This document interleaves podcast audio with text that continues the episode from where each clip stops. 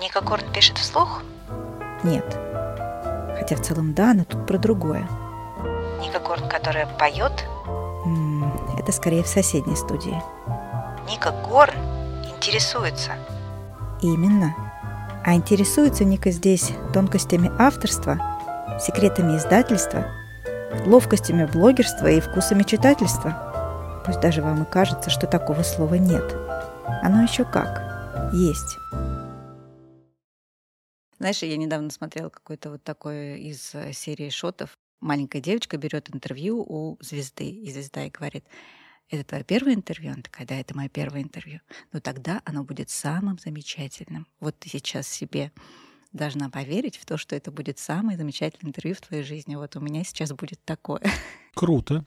То есть формат Ника Горн интересуется впервые выходит из э, «я спрашиваю у Яндекса», «я спрашиваю у живого человека». Да, Круто. ты сегодня самый первый живой человек, с которым я разговариваю. Ты сегодня мой герой, Стас Бабицкий. А как я знаю Стаса Бабицкого, кстати говоря, и как мы все знаем Стаса Бабицкого? Как ты себя обычно идентифицируешь, когда тебя спрашивают, так кто же ты на данный момент жизни? Я часть той силы, что вечно творит благо, хотя хочет зла, как-то так вот, да? Смотрите, есть такая загадочка или там упражненница, когда вот в каких-нибудь дзенских или там каких-нибудь тантрических общинах садятся люди и каждый себе задает вопрос, кто я, там, по 500 раз, и на 500 раз он, наконец, должен ответ правильный найти. Мне очень интересно заниматься самыми разными вещами. И есть, например, форум собирателей авиационных инструкций, где сидит тысяча человек со всего мира. И из этой тысячи, ну там максимум один или два знают, что я вообще пишу книжки. Я им другим интересен. Мы с ними обсуждаем самолетики, стюардесс, те или иные редкие инструкции какой-нибудь компании из Конго или Афганистана. Вот это там интересно. А писательство вообще их не колупает. Твое самоопределение все-таки из этого всего. Мое самоопределение звучит э, примерно как у Маугли. Я человек, это звучит гордо. Все. Ну, тогда я добавлю о том, как я воспринимаю Стаса Бабицкого. Для меня Стас Бабицкий прежде всего издатель, потому что я с недавних пор немножечко автор, и самое первое твое амплуа, которое перед моими глазами нарисовалось, это все-таки издательская деятельность. И уже потом, к моему стыду, я узнала, что есть и многие другие интересные вещи, которыми занимается Стас. Я думаю, что мы все-таки будем говорить больше про писательство сегодня, да, про, про авторство. И э, такие вот маленькие детальки, которые, наверное, помогут и мне, и, возможно, тем, кто будет это слушать. Начнем мы с идеальной картины мира. Что отделяет тебя от идеальной картины мира именно в части твоего творчества, твоего авторства, когда ты что-то создаешь, что ты можешь себе простить из того, что тебя вот от этой идеальной картины мира отделяет? Очень просто. Идеальная картина мира — это когда ты с утра до вечера занимаешься только теми вещами, делами и интересами, которые тебе реально интересны.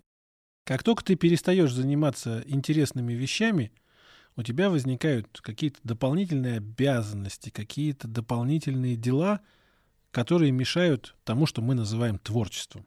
И это всегда бесит, и это всегда вот хотелось бы изжить. Но как только ты это изживешь, накатит другая история, у тебя возникнет лень, и тебе просто будет уже хотеться полежать на диванчике, посмотреть какой-нибудь сериальчик. И все это время ты тоже не будешь заниматься творчеством. Поэтому в идеальной картине мира заложен элемент саморазрушения. Если ты достигаешь какого-то идеала, ты достигаешь его на один-два дня, максимум на неделю, а потом он начинает рушиться под тяжестью своей собственной идеальности. И все. Ну, окей, что ты проще себе простишь, лень или отсутствие идей? Ну, конечно, лень. Потому что, смотрите, есть такой очень интересный момент, который возникает в состоянии полного расслабления. Вот можно сидеть, думать над какой-то идеей, и что-то не получается, что-то не удается, ты придумываешь 57 разных способов реализации той или иной сцены, потом тебя это все достает, на неделю ты уходишь в загул, неважно, кто чем расслабляется, и к концу этой недели вдруг тебя накрывает мысль, да вот же как надо решить эту сцену. И ты понимаешь, что твой мозг, он не расслабляется, пока ты ленишься, он продолжает работать. Просто ты его не эксплуатируешь, он работает в том режиме, в котором ему приятно и выгодно. И он найдет ответ за тебя, и тебе его вовремя подскажет. Поэтому, когда возникают ситуации, где нужно что-то решить, лучше не прямо вот сейчас решать, а лучше отойти в стороночку, отдохнуть, и все решится само собой. Самый удачный и самый провальный случай в твоей письменной речи. Вот что хорошо у писателей, которые занимаются исключительным творчеством, не ради там наград, литературных премий, чего-то еще, как-то нивелируются идеи больших успехов и больших неудач. То есть всегда все средненько на хорошем уровне нормального русского языка, о котором Тургенев говорил в одни тревог и смятений, что бы я делал, если бы не было тебя, мой великий и могучий? Для меня самым большим негативным явлением, связанным с языком, всегда были попытки каламбурить. То есть как только начинаешь играть словами, типа «есть есть», «нет», «есть пить», да, это уже получается какой-то КВН, когда должно быть смешно от исполнения, а не от того, как это написано. А люди, читающие вот эти вот странные диалоги, они думают, что пил автор, или что ел автор, или что курил автор. Для автора очень плохо, когда ты начинаешь заигрывать с читателями, пытаясь подменить э, литературу, то есть текст, написанный буквами, неким стендапом или неким КВНом или неким театром, где текст надо исполнять э, эмоционально, в определенном костюме, под определенную музыку, и тогда лучше заниматься радиотеатром или там озвучкой аудиокнижек, а не написанием текстов. И вот дословно не вспомню, но подобных попыток каламбурить на первоначальном этапе у меня было достаточно много. И все они были неудачными. Я перестал это делать. А что касается успешности, ну, всегда хочется верить, что успешные самые самые успехи впереди, и когда-нибудь я придумаю ту идеальную формулу, которая будет востребована народом. Пока самая цитируемая цитата из меня, из творчества Стаса Бабицкого, это то, что растащили из рассказа «Ведьма», целоваться начали просто для того, чтобы не замерзнуть, а остановиться уже не смогли. Зимние поцелуи, которые переходят в некую суперлюбовь. Я вообще не особо часто пишу про любовь, возможно, именно поэтому этот кусочек, осколочек текста так вошел в сердца многих людей. Не поэтому. Единственным смыслом жизни остается любовь. А также месть и денежки. Как ты думаешь, можно ли вообще научиться разбудить в себе юмор и научиться шутить?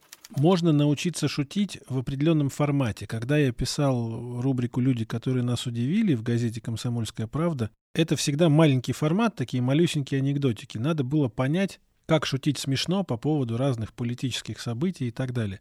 И всегда есть два приема, которые очень хорошо работают. Это сравнение чего-то великого с чем-то низменным и переворачивание смысла ты как читатель, ты предпочтешь скорее все-таки книжки, тексты с юмором, нежели там вот такие серьезные и философские. Если говорить про то, что юмор, ирония и постирония любой текст делают лучше, это правда. Но юмор в этом смысле не должен быть исключительно таким мертворожденным просто потому, что он нужен. Вот мне обязательно нужен какой-нибудь юмор, какая-нибудь шутка в конце каждой главы. Значит, первая у меня получится, а остальные будут точно не ахти. Нет, ну я про тот тонкий юмор, который вот вызывает читателей такую улыбку, даже немножко про себя иногда улыбку, когда он говорит «да, хорошо». Вот этот момент должен рождаться сам собой попытаться его сконструировать невозможно, потому что сразу будет видно, откуда торчат нитки белого цвета. Если в жизни вы юморите с друзьями, там, душа компании и так далее, возможно, это само придет в нужный момент. Если вы не склонны к юмору в жизни, то и не пытайтесь его тащить в литературу. Допустимо ли заимствовать сюжеты, как это делали наши великие? Почему они считали это допустимым? И вот как это в современной литературе остается такая тенденция или нет? Заимствование сюжета, то есть прям полная калька, взять Золушку и перетащить ее на современную почву и сделать там историю какой-нибудь бедной девочки, которая выходит замуж за олигарха. Вот это вот пошло. Ну, потому что ты этот сюжет просто делаешь современным, а современиваешь, ничего к нему не добавляя. А вот сделать как бы что-то, что является продолжением, взять Алису в «Стране чудес» и попытаться, например, проследить судьбу мартовского зайца. То есть можно заимствовать сюжеты, если ты хочешь на основе этого сюжета создать что-то новое. Тогда это круто. Взять чужого героя, сделать его своим и сделать ему какую-то интересную судьбу. Взять похожую ситуацию, но которая решается по-другому. То есть вот Ромео и Джульетта все-таки умерли, а в какой-то современной истории можно сделать наоборот – и объяснить, почему наоборот это лучше. И это тоже будет смотреться. Но если ты делаешь полную кальку, то ты просто ничего своего придумать не можешь. А в случае, если ты используешь героя или сюжетную основу для того, чтобы повернуть в другую сторону, это постмодернизм, это все любят. Интересно читать это про что или про как? Интересно читать это про хороший текст. Вот как ни странно, мы можем убеждать себя в том, что лучше, когда действие, или лучше, когда размышление, или лучше, когда диалоги. Но мы сейчас говорим про форму и про смысловой вектор, а как это будет написано, это прям даже невозможно предсказать. Вот, например, из той же серии там «Быть или казаться». Сейчас всех это прям очень сильно беспокоит, да, но вот как бы все считают, что лучше, конечно, быть, чем казаться, а потом вдруг раз Штирлиц, да, а вот он все-таки был фашистом или казался? И вот то, что он именно казался, вот он именно этим нам как герой-то и ценен. Это очень сложный и деликатный вопрос. У каждого свое понимание хорошего текста. Я, как все писатели жанра скорее кровавенького, где там детективы и триллеры, да, я с большим сомнением всегда относился к книжечкам про любовь где вот просто сопельки и слезоньки, да, и там немножечко секса или множечко секса. И вот я, честно говоря, относился к этому пренебрежительно не потому, что там сюжет плохой, а потому что это чаще всего пишут плохим языком. Но когда мне попадаются хорошие, классные тексты, написанные в этом жанре, я читаю их не отрываясь или слушаю. Не то, чтобы это моя тема, но это так смачно и здорово написано – что я просто не могу оторваться от текста, и мне не важно, про что это, если текст написан хорошо. Бывают такие тексты, которые не нуждаются в редактуре. Ну, то есть у тебя, я имею в виду, да, как у автора, ты что-то такое написал, да, и вроде как надо что-то улучшить, но ты, прочитав, понимаешь, что нет, все классно. Часто ли такое случается? И э, если да, то в каких обстоятельствах это чаще всего бывает написано? Для меня понимание текст не нуждается в редактуре равно тому, что текст написан не всерьез. Легкие эпизодики такие, знаешь, этюды, опыты, которые ты просто делаешь, чтобы занять свой мозг, для того, чтобы немножечко побаловаться. Тогда там редактура не нужна. В случае, если ты все-таки пишешь произведение осознанно и для людей, чтобы его читали другие люди, там всегда нужна редактура по двум простым причинам. Первая причина – это то, что есть у тебя в голове, не всегда полностью переходит в твой текст. И если спустя месяц ты читаешь свой текст и думаешь, блин, а как читатели поймут, что вот отсюда и до сюда есть еще целые 52 минуты моих мыслей на эту тему. Я же их не озвучил, и нужно обязательно какой-то мостик построить. То есть такая немножко смысловая и фактологическая какая-то редактура. А второй момент, в моем, например, лично творчестве огромное количество слов-паразитов. То есть я, когда перечитываю свой текст или отдаю его почитать другим людям, я всегда говорю, смотрите, это пока еще текст, не прошедший проверку на паразитов. Таракашек там еще не травили. И там действительно через предложения могут встречаться какие-то повторяющиеся штуки, потому что мы пишем так, как это звучит у нас в голове. И поэтому я свои тексты, которые хочу показать людям, без редактуры точно не отдаю никогда. Но, наверное, где-то есть там десяток другой небольших сцен или маленьких рассказиков, которые просто ждут своего часа, как это было, собственно, с историей перелетного жениха. В этот роман-трилогию втянулись около 40 маленьких этюдиков, рассказиков, написанные в разное время вот именно для себя, без редактуры. Но когда они туда втягивались, они были подвергнуты очень жестокому переосмыслению, перемалыванию и вошли уже совсем в другом текстовом варианте, чем это было написано изначально. Но без редактуры можно что-то написать и отложить на полочку. Для меня только так. Отсюда следующий вопрос вытекает. Твоя система редактуры, она такая хаотичная или наоборот строго структурированная? Тут по-разному, потому что если я пишу что-то, что является чистой воды выдумкой, то есть там, где у меня основа всего происходящего не реальная жизнь, а полная там фантасмагория какая-то, то здесь очень важно отдать в редактуру другому человеку, чтобы, во-первых, все было понятно, а во-вторых, другой человек может заметить, чего не хватает. Классно, когда ты можешь просто сократить свой текст, убрать оттуда лишнюю воду, но если чего-то не хватает, то ты этого уже не сконструируешь, потому что не сконструировал это с первого раза. И всегда нужна помощь друга, помощь товарища, который подскажет, чего не хватает в этом супе, какого именно ингредиента. А второй момент — это, например, книжки про сыщика Мармеладова. Я редактирую сам, причем каким-то безбожным способом, ненавидя себя как автора. Вот там во мне просыпается какой-то редактор-зверь, который заходит в текст, распахивая дверь ногой и сразу выкатывая просто матерные какие-то там конструкции, что ж ты тут творишь, да? Возможно, это какая-то психопатическая история, но книжка про сыщика Мармеладова, самая первая, была написана как такой шутливый эксперимент, который, по большому счету, не планировал никаких продолжений. Но в процессе работы над этой книгой почему важно, что редактирую ее только я, я увидел конечную точку этой серии. То есть я понимаю, к чему я от первой книги до последней книги веду своего героя. И поэтому, если я вдруг туда допущу редактора со стороны, и он начнет классные вещи предлагать или что-то убирать, а если уж ты допускаешь редактора, то нужно с ним в чем-то соглашаться, иначе нет никакого смысла в этом допуске. То тогда конечная цель, к которой я веду моего героя, может видоизмениться, стать немножко более размытой, и в конце концов он эту дорожку не пройдет. Только поэтому там я все делаю сам и никого туда не подпускаю. Но в целом, если это касается единичных произведений, не серийных, а вот таких сегодня написал и больше к этой теме не возвращаюсь, я всегда и сам предпочитаю, и всем советую приглашать редактора со стороны, бета-ридера, человека, который просто почитает и выскажет свое мнение. Тут как раз срабатывает схема одна голова хорошо, а две, три, четыре всегда лучше. Ну вот видишь, как у меня совсем наоборот.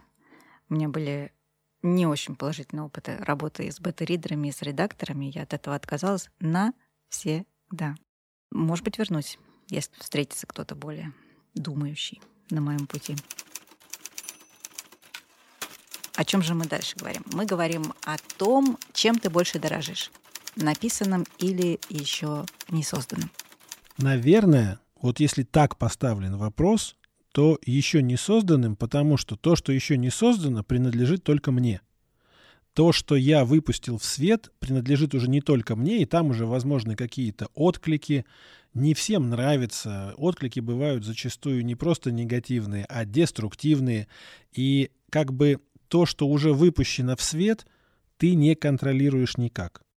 Соответственно, то, что в твоей голове, ты контролируешь полностью, и именно поэтому оно дороже, потому что это является какой-то такой сокровенной, сакральной штукой, которая только у тебя и больше ни у кого. Поэтому, да, дорожу больше не написано. Согласна. Какие компромиссы ты можешь допустить в работе с э, издательствами как автор и в работе с авторами как издатель? Это вообще... Да. Ну, просто это два принципиально разных подхода. Конечно. Вообще просто, да? Это Сталкивает как... тебя, так сказать, лбами Конечно, то есть я должен внутри. сам с собой сейчас немножко поспорить. Логика такая. Компромиссы — это когда обе стороны согласились пойти на какие-то лишение жертвы и уступки. То есть если в итоге кто-то остался не ущербленным в этом конфликте, то тогда это не компромисс, а один продавил другого. Конечно же, как автору с издательствами, я точно не допускаю вот этого продавливания. То есть если мне говорят, мы выпускаем название, хотим поменять, у твоей книжечки. А такое бывало. То есть в электронном виде и в аудиоформате она называется «Как тебе хочется», но мы хотим выпустить бумажную, чтобы она хорошо продалась. И наши маркетологи считают, что лучше другое название. Я соглашаюсь на то, что название будет другим, но придумываю его сам. То есть я пишу 42 варианта, и они выбирают. И тогда это всех устраивает. Поменять, например, героя, написать ему какую-то другую судьбу, потому что, ну, типа, угрюмые наркоманы, расследующие детективные истории, хуже продаются, чем девочки в гольфах, которые расследуют детективные истории. Вот тут я не соглашусь, потому что если уж я выбрал угрюмого наркомана как героя, следовательно, на этом и строится часть идеи моей книги. И, соответственно, в идеи лезть не разрешаю. А компромиссы в плане, как ее упаковать, чтобы она лучше продавалась, да пожалуйста. Как издатель я могу сказать, что бывают такие ситуации, когда мне пишут, ой, я закончила такую прекрасную трилогию, у меня там прям, ой, все там мир общий, там разные герои, а я понимаю, что до конца года мне всего-то альманах нужно собрать с 12 рассказами. Ни на что другое я в этом году не готов. И я четко говорю, слушай, в этом году никак. Давай в следующем попробуем. И если автор говорит, нет, тогда я пойду искать другое издательство, я не против, я никого не неволю. Если автор говорит, ну окей, давай так, значит, я уже понимаю, так, ну раз я пообещал, значит, в следующем году обязательно выпустим. Потому что потом сказать, ну давай еще и не в этом, это уже не компромисс, а свинство какое-то, да? Но всегда важно, мне как издателю, что книжки, которые мы издаем, их не так много, как их издает огромное там монополистическое книжное издательство. Не будем называть эти бренды, все их знают и так. Но они это издают на потоке, и у них в этом задействован огромный штат людей – они это делают буквально конвейером и выпускают там 10 тысяч наименований в год. И среди них, например, там действительно достойных книжек может быть 50. Наше издательство думает о том, что лучше и выпустить эти 50, а остальные 9950 просто не заниматься ими, потому что, ну а смысл? И здесь вот всегда компромисс меня как издателя с другими авторами в том, что готов я взять именно этого автора вот в эту золотую полсотню или не готов. Потому что если я возьму плохого автора или плохую книжку, значит, на одну клеточку, которой мы занимаемся в этом году, на одну клеточку будет меньше шансов попасть хорошему автору. И это такая сложная дилемма, потому что бывает же так, что текст, ну вот мне, например, не интересен. Но я понимаю, что читателям-то он интересен.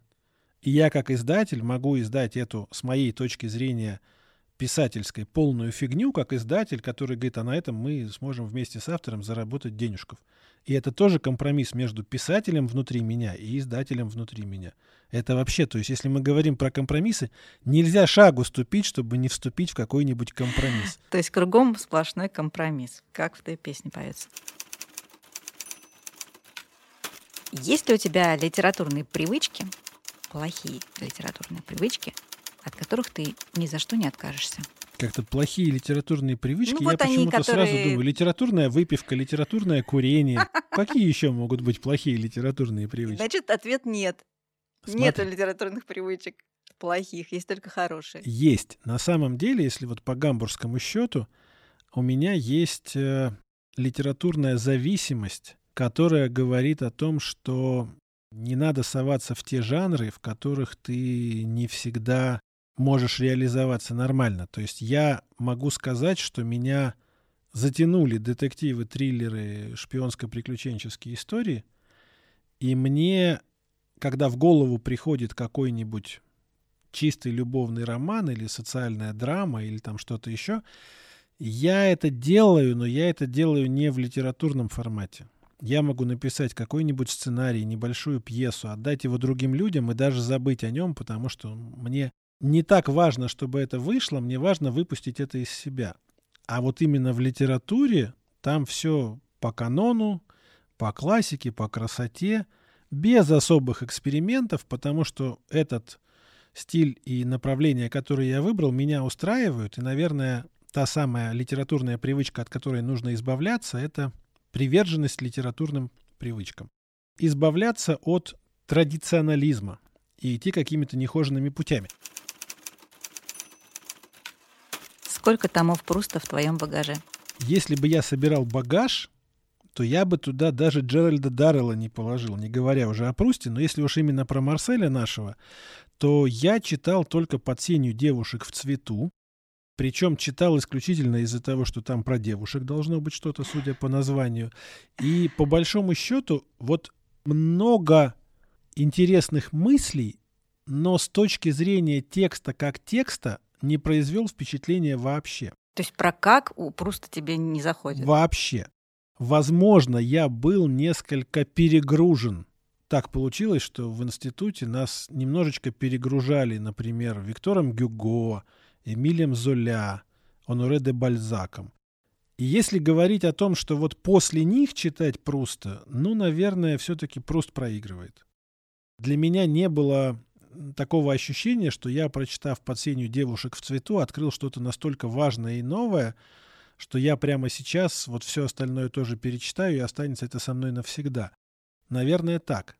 Но именно человеческие качества Пруста производят на меня огромное впечатление. Я могу сказать, что я преклоняюсь перед человеком, который, узнав, что страшная болезнь его доконает, он говорит, все, теперь я больше не вычитываю никаких корректур, я только пишу, лишь бы успеть написать эти свои поиски утраченного времени. То есть, как к писателю низкий поклон, но как к книжкам не, не особо читал.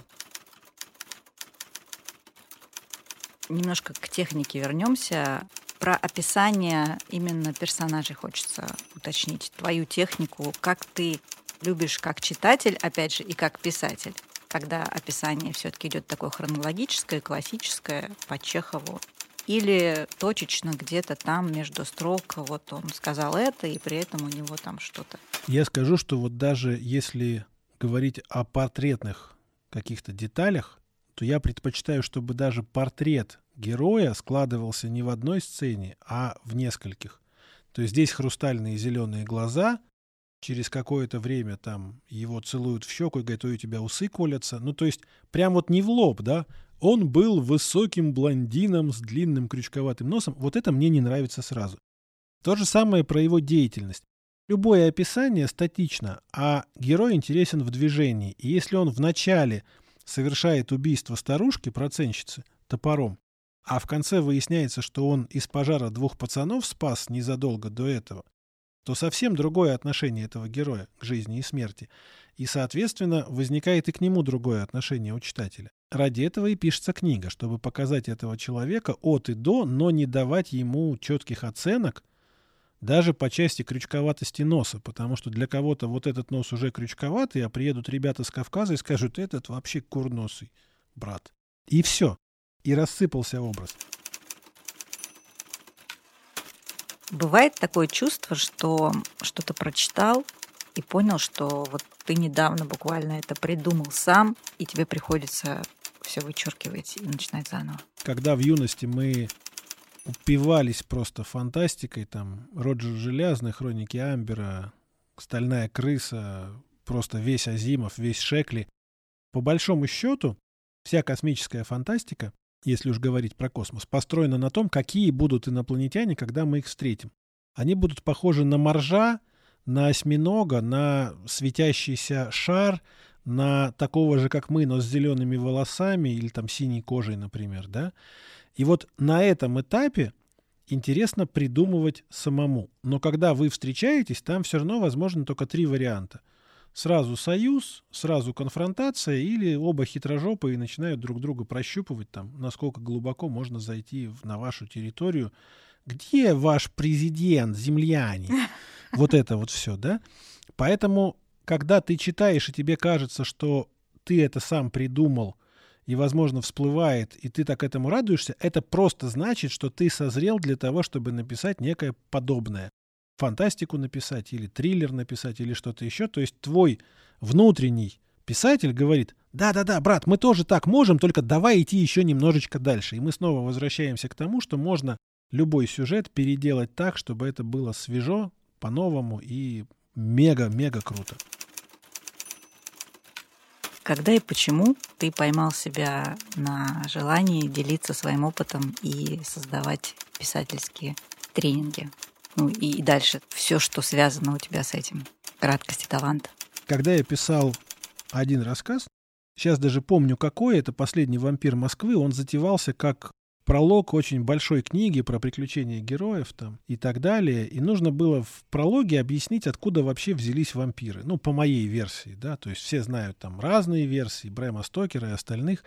Но вот по моей версии они вот взялись именно так. И я, написав этот рассказ, вдруг столкнулся с тем, что а дальше нужно идти в современный мир. Москва, вампиры, красивые девушки, страшные оборотни, там все. И писать это мне не хочется. Ну, просто потому, что да сколько уже такого написано. То есть мне предыстория интересна, а продолжения уже нет. И я с этой проблемой, ну, которая у меня в голове, вдруг пошел к другим людям общаться, там, в том числе и к другим писателям знакомым, и со всеми говорил примерно о том, что, слушай, ну вот есть такая проблема. И мне все давали какие-то советы. В целом решили, что не нужно писать продолжение, потому что столько уже всего написано, а предыстория, собственно, это самое важное. И любую книжку, которая написана про современных вампиров, можно просто брать вот мой рассказик, перед ней ставить, и вот это вот будет приквел, потому что вот так все, скорее всего, и было. Но общаясь с ними, я понял, что они тоже рассказывают о своих проблемах, потому что ни у одного меня там творческие кризисы, там мучения и все остальное.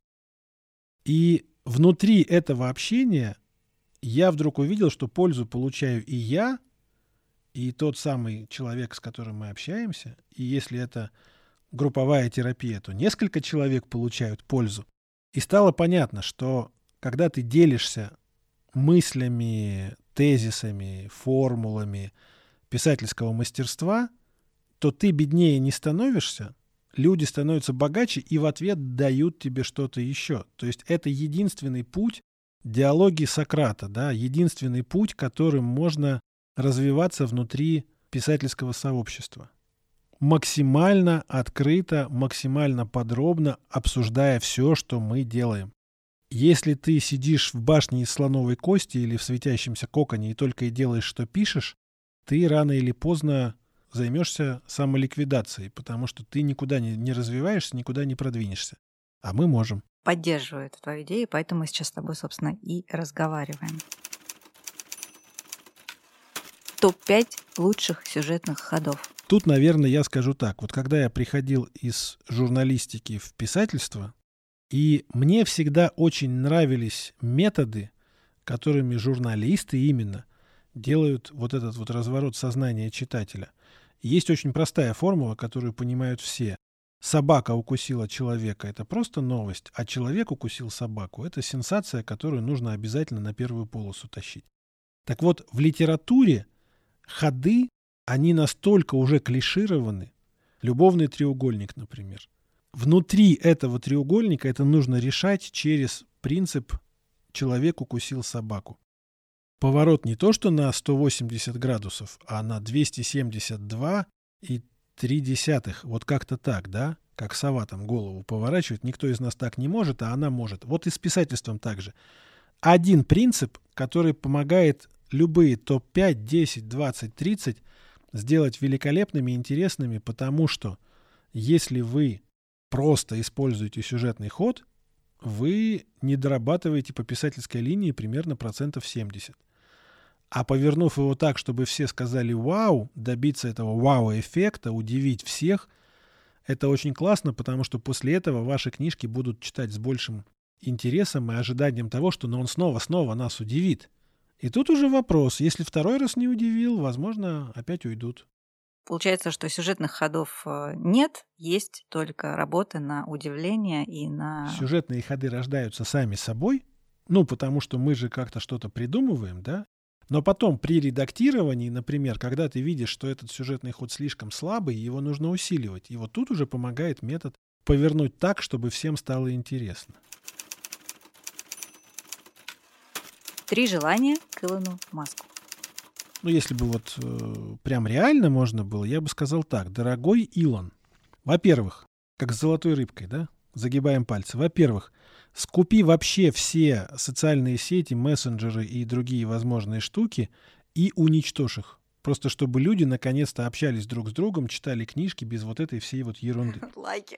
Второе. Если ты действительно озадачен э, спасением мира и придумал электромобильчик, скупи, у тебя много денег, скупи все бензиновые корпорации, которые делают бензиновые автомобили, и просто заставь их перейти на электродвигатели, чтобы не было вот этой вот истории, что я спасаю экологию, но только очень элитно и за такие вот не самые маленькие денежки, да, чтобы по-честному было. И третье, когда полетишь на Марс, забери туда вот это вот все, что нас раздражает. А, вот это вот что- Фриков, политиков, Бузову обязательно забери, там места всем хватит, я думаю, в каком-нибудь из драконов. Чтобы здесь, на Земле, остались только те люди, которым хочется без социальных сетей и без бензиновых двигателей спокойно жить, общаться, развивать вот эту оставшуюся планету, сколько времени ей бы не осталось, но пожить по-нашему, по-человечески. А вы все давайте на Марс. Ника Горн пишет вслух. Нет. Хотя в целом да, но тут про другое. Ника Горн, которая поет. М, Это скорее в соседней студии. Ника Горн интересуется. Именно. А интересуется Ника здесь тонкостями авторства, секретами издательства, ловкостями блогерства и вкусами читательства. Пусть даже вам и кажется, что такого слова нет. Оно еще как. Есть.